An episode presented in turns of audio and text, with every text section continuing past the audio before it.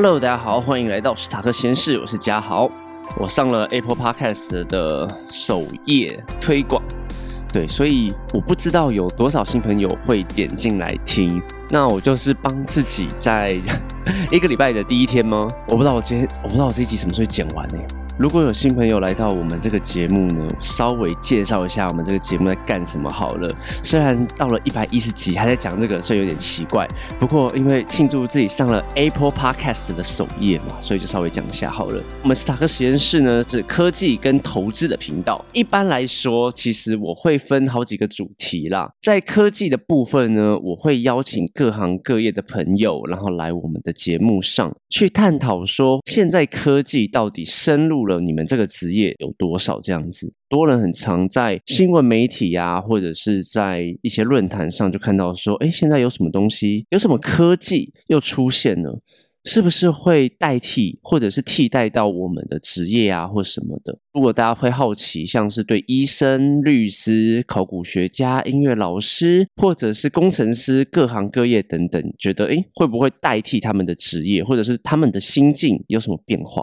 诶可以来听一下我们的节目。那在投资的部分呢？因为我在念博士班的时候啊，有在做一些大数据跟机器学习的分析，所以那个时候我把自己的我自己的研究搬上来，然后来跟大家分。享说，哎，机器学习到底可不可以预测股市股票的这一个行为？如果对于这个研究主题有兴趣的话，可以往前翻，好不好？我有的时候都会讲类似的主题啦，就可是散落在蛮前面的集数。那我也是有把自己研讨会的一些报告啊，直接丢上来跟大家分享。虽然只有一集啦，不过也是如果有兴趣的朋友也可以去听一下。那在投资的部分呢，还有一个东西叫做月报时间，就是我今天要讲的东西。因为每个礼拜呢都会整理一下当周大事，然后还有一些总经的概念跟大家分享。那有时候我也会讲一些华尔街日报的东西。那大概是这样子。如果有什么问题呢，直接敲我吧，或者是在 Apple Podcast 底下留言都可以，好不好？那我先讲一下，我们六月初的时候，六月四号到六月十号，那个时候才万七将近啊。大盘一直在涨嘛，那也涨到快逼近了万七。美国也即将公布了五月份的 CPI 指数，那其实后来公布真的还算不错了，因为 CPI 一直在趋势往下的，因为 CPI 一直往下降的关系，FED 更有底气可以一直在升息，不管升半码或一码。FED 的判断跟他们的态度已经摆在那边了，他们就是会一直不断的升息下去，这踩这么死了，所以说他们继续涨半码或一码，那个情绪变化不会太大，除非他们突然说什么啊，我们要急剧的打击通膨，我一次给他升三码，哦，那个就不一定了哈，好不好？但是现在看起来呢，FED 有没有升息这件事情？对整个市场、投资市场的情绪不会有太大的影响。那会有影响，就是我刚刚讲的，一次给它升息个三码以上，那就可能会有问题。再来就是，哎，我现在就是要放宽了，我们不用再升息，反我们要降息了，哎。那可能也会有影响，只是它影响的方向是不一样的。那那一周另外一个有趣的事情就是我们 Apple 的 Vision Pro 的上市的发表会，虽然一台十万，那我们当时也录了另外一个在讨论 Vision Pro 主题的节目，只是我们还没签好。对我们还没上线，在六月十一号到六月十七号的时候，CPI 指数公布了嘛？因为有慢慢的降下来，也有人开始在问说，是不是要开始降息了？降息之后，是不是美国的大盘呢会继续的飙涨？那一定会连带着台湾这边飙涨嘛？但是呢，那个时候 FED 就直接说，他们的计划里面还会再持续加个两三码，不是一次加两三码，是在年底之前可能还会再加个两三码。降息这个计划呢，可能还要再等到二零二四或二零二五年，不会马上降息。所以市场对于降息的期待，因为不是每次市场啊，他们会有一个赌盘呢，就在说，哎，会升级嘛，或者是会说会不会降息？那这个期待呢，又降低了蛮多的。公布 CPI 之后呢，也公布了其他的数据啊，像是失业率啊，或者是物价、房价的消息。那在美国房价这边呢，其实过去的十二个月内里面，的确是有下降，不过才下降两到三 percent 而已，并没有太多。因为前几年呢，美国宽松政策的关系，这整个房价的租金啊跟卖价其实都飙升的非常多，都四五十 percent 以上。以目前降价的幅度，还没有办法回回到一个相对低点或相对正常值，这个讲正常值好像也不太对，因为什么叫做正常？只能说以过去十年来说，现在的租金价钱是蛮高的一个状况。那由于 CPI 在计算的方式，租金啊，还有一些房价有计算在内，所以在短时间内，这个通膨啊，目前核心的 CPI 指数是五点多嘛，那要降回到他们的目标值二点多，还需要一段时间呢，因为毕竟很多原物料的确是降了，没有错。原油啊，一度降到八十块、七十块美金左右，这个降价真的很多，从一百多块一路降到了七八十块。但是还有其他的方面还降不下来，所以 CPI 卡在那边，美国那边也是需要更多的手段或者是政策，我觉得才有办法啦。像这个房价，我就觉得他们没做什么事情的话，要预期它大幅降价也是很困难的，就像台湾一样。虽然很多人说什么呃日本啊、韩国他们房价崩跌了这么严重，为什么台湾不行？我觉得整个结构就完全不一样。你在韩国，你一次租房你要缴十几二十万以上，诶你跟台湾怎么比哦？我讲的这个数字可能还太少，他们一次要缴的钱真的非常的多。租屋的价金啊，或者是金额结构下，他们在房屋上的风险结构上，我觉得是比台湾来的大很多。另外呢，美国在消费者的开销支出上面也没有降低，五月份的整体消费价格呢也上升了一 percent。失业率虽然有小幅的增加到三点七，但以相对值来说，他们整个失业率还是很低啦。虽然他们在申请失业补助的人数上，诶有增加加，但依然是一个历史比较低水位的部分。短期的状况来看，整个风向并没有太差。AI 概念股那个时候在六月中的时候也夯很久了，也蛮多负面消息说，哎，涨很多了，是不是该跌啦？该修正？那个时候已经有开始风声有出来了，但是还并没有崩跌。也蛮多朋友啊，或者是听众开始问我停利的问题，所以那个时候我也提出了一些停利的意见呢。个人是并不太建议大家停利。我自己停利的时候有三个原则。我很急着用钱，比如说我要买房子啊，或者是我现在生活有问题了，我急着用钱，我才有可能会卖掉。第二个呢，是我当初买这个公司的理由，或者是我买这个金融商品的理由消失了。讲个比喻的话，比如说突然有一家公司他们破产了。虽然这个理由好像很，虽然这个理由好像有点极端啊，就突然很好很，因为我会买这家公司，一定是它的前景不错，它的基本面不错，它未来性都不错。那突然破产，这个例子有点极端。不过就是你当初买这个公司的理由消失了，也有可能是你听从朋友或者是内线消息啊，所以你买了这家公司。那突然你朋友。说哎不行不行，你突然你不能买了，或者是这家公司突然有更多负面消息出来，你听从了这些消息。第二个呢，会停利的理由就是当初买这家公司的理由不见，我才会去卖掉。那第三个呢，就是我有更好的投资标的。就回到我第一个，急需用钱嘛。我之前为了买一些房地产，那我就是会把呃投资报酬率不错的股票，我就直接先卖掉，因为我急着用钱嘛，我需要先把我的投期款付掉。对，那有更好的投资标的的时候，我才会去卖股票，或者是呢，我要转一些产业，比如说我的 AI 概念股，我觉得诶它到了一个尽头了，我预测它下个月不好，那我可能要会转一些到呃生意概念股啊，或者是其他的产业上的时候，我才会去卖股票。但这些东西呢，并没有绝对性，说我一定要怎么样。所以呢，我在跟这些朋友在讨论的时候，我就会请他们问问自己，停利的时候，你们当初买这只股票的理由到底是什么？你们的进场理。理由合理吗？那不合理，就像刚刚说，听从他人意见嘛，别人叫你干嘛你就干嘛，这我觉得不是很合理。你要卖就赶快卖。那你进场的理由消失了没？如果有消失的话，你再去做这个停利的动作。大家可以怎么停利？有几种方法啦。比如说，你一开始买的时候，预设你自己的投资报酬率多少？比如说，你十趴以上的时候，你就觉得，哎，这只股票差不多了，可以卖掉，或者是直接说，哎，我就是要涨一百块。虽然说我说涨一百块这个不是很明确，投资报酬率可能比较好了。或者还有一些方法，比如说在最高点的时候开始崩跌，比如说台积六六零的时候开始崩了，你觉得这个崩多少的时候是你的最大忍受值？这个也不一定啊，比如说三趴、五趴或十趴，这个也是看个人的风险承受而定。有赚钱为目标是最好啦，不要让自己觉得说，哎，你砍了停利之后，判断错误之后又一直涨，你在那边心如刀割。停不停利都是你自己做决定的。那这些方法呢，也不是说都有正确答案。那再来就是一些技术指标啦，比如说到了六六零，或者是你觉得想要停利的时候，你可以去做一些技术面指标的停利动作，比如说均线破二十日或破六十日，当做一个参考指标。像最近就是很蛮多股票破月线嘛，那你就是可以做一个停利动作也是可以。就有蛮多一起讨论投资的朋友是用这一个方法来做停利的动作。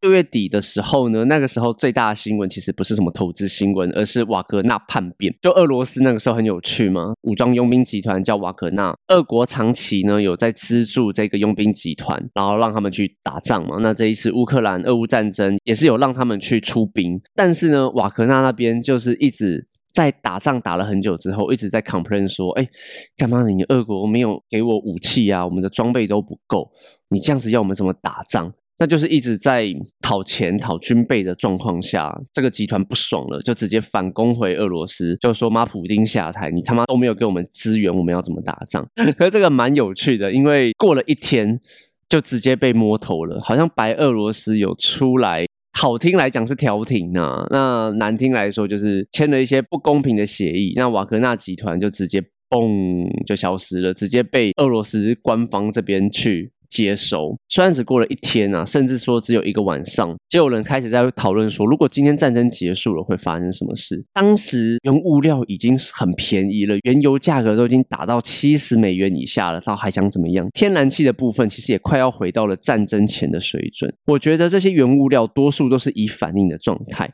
假设当时战争结束，我觉得乌克兰的重建是否会增加什么钢铁啊、建材的买气？一个人均 GDP 低不到五百块美元的国家来说，我是觉得不看好了。那以情绪面来说，也许短期内会有一些振奋人心的效果，但是以实际面来说，我是觉得还好。当时呢，写这篇文章的时候是端午前呢，那也有人一直在那边问说，端午变盘，端午变盘。的确，他妈的有点变盘了，好不好？虽虽然美国那边也变盘了，美国有没有端午节，我是不知道了。那就接到七月，所以我就先讲一下，因为录音的时候是七月十号，我就多讲一个七月一号到七月十号，真的有变盘喽，台股就直接破了月线。也有人在问说，AI 概念股是不是？真的还有力气。以这一个礼拜的消息面的部分，AI 概念股这边，我觉得以消息面来说，还是有持续延烧啦。虽然以涨幅来说，会不会开始变慢，甚至大家要停利，我觉得这个就自己去看看。但是以美国那边半导体就直接股价重挫。大型的电子股啊，像台积电、红海、台达电，就直接破了短期的均线跟月线。在上周四的时候，外资的卖超也直接扩大到了三百八十七点六亿元。创下了六月十三号最大的卖超金额，也创下了今年最大的跌幅。有一些半导体的部分，我就觉得，哎，可能稍微可以叫多妈等一下，看看状况。那如果你在买进这些半导体的价格并没有很高的时候，我觉得，那你也可以再观望一下啦。因为是不是真的台积还会再跌到三四百块，我就觉得很难了。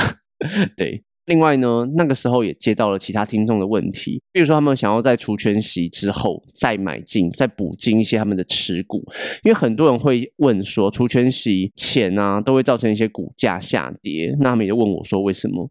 因为很多大户啊会喜欢在除权期前先卖光，因为他们领股利的时候会被抽取一个很大笔的税金，那这些大股东呢跟大户可能就会不喜欢参加除权息，有一些啦，我不敢说那些还有四。五十趴的会在意这些税金的人，他们会想要先在除权期前先把它卖掉，啊之后再把它买回来。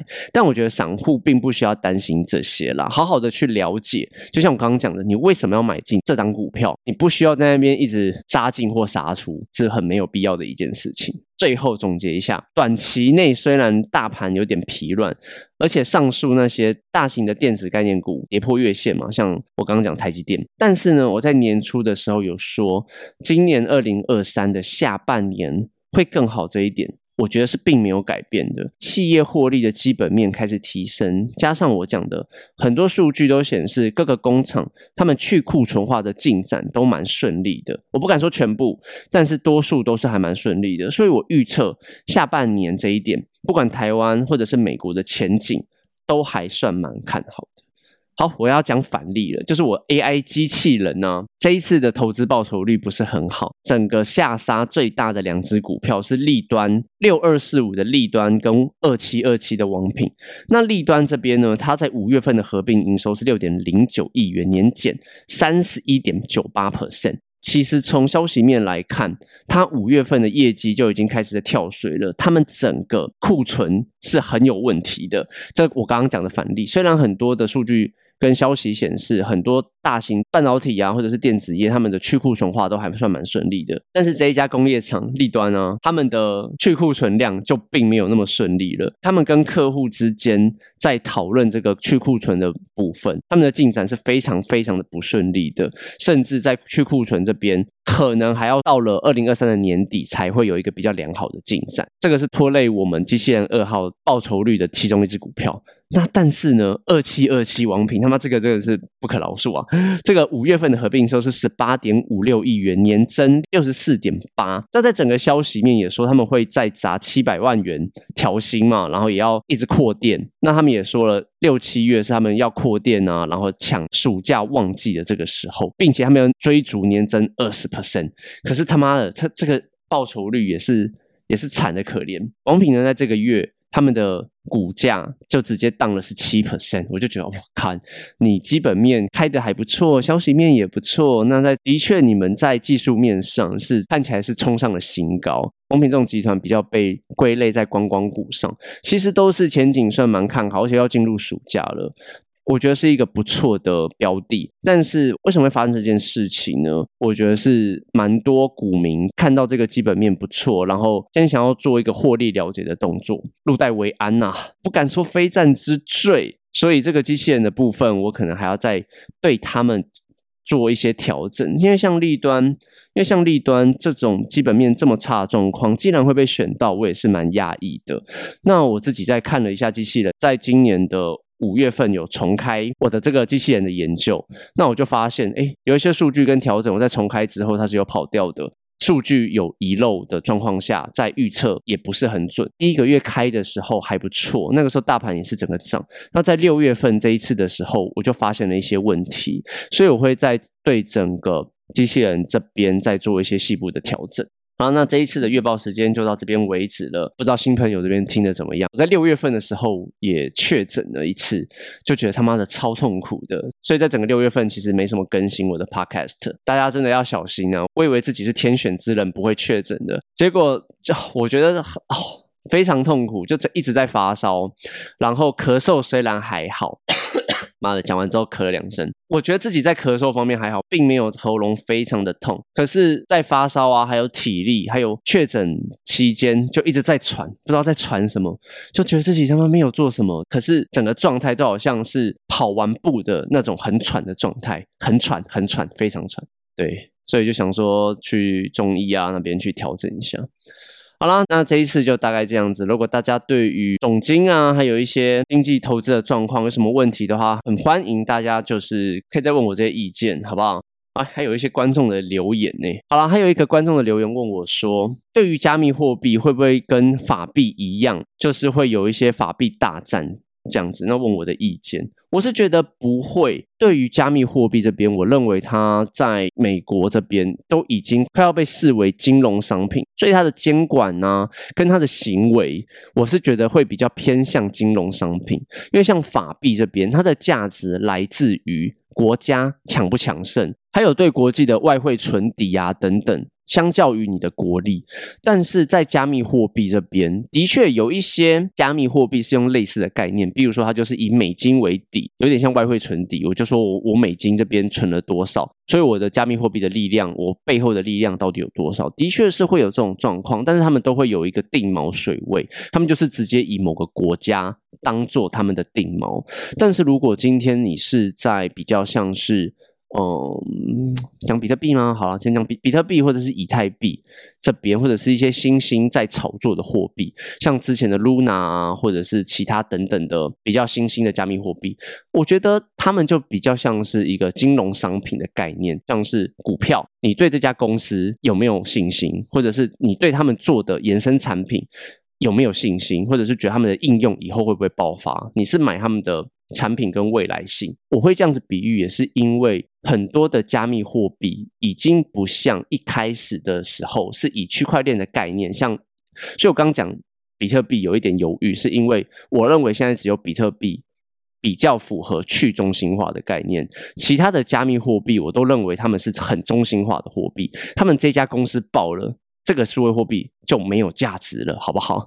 所以会不会产生一个像法币之间的大战？我是觉得不会啦。我认为它比较偏向是金融商品的部分，对，大概就是这样子。好了，那解释完了，那这一集就真的结要结束了。我不知道要讲结束几次，好，就这样子。那我们下一集再见。Apple Podcast 的五星，好不好？就这样，好，那么下次见，拜拜。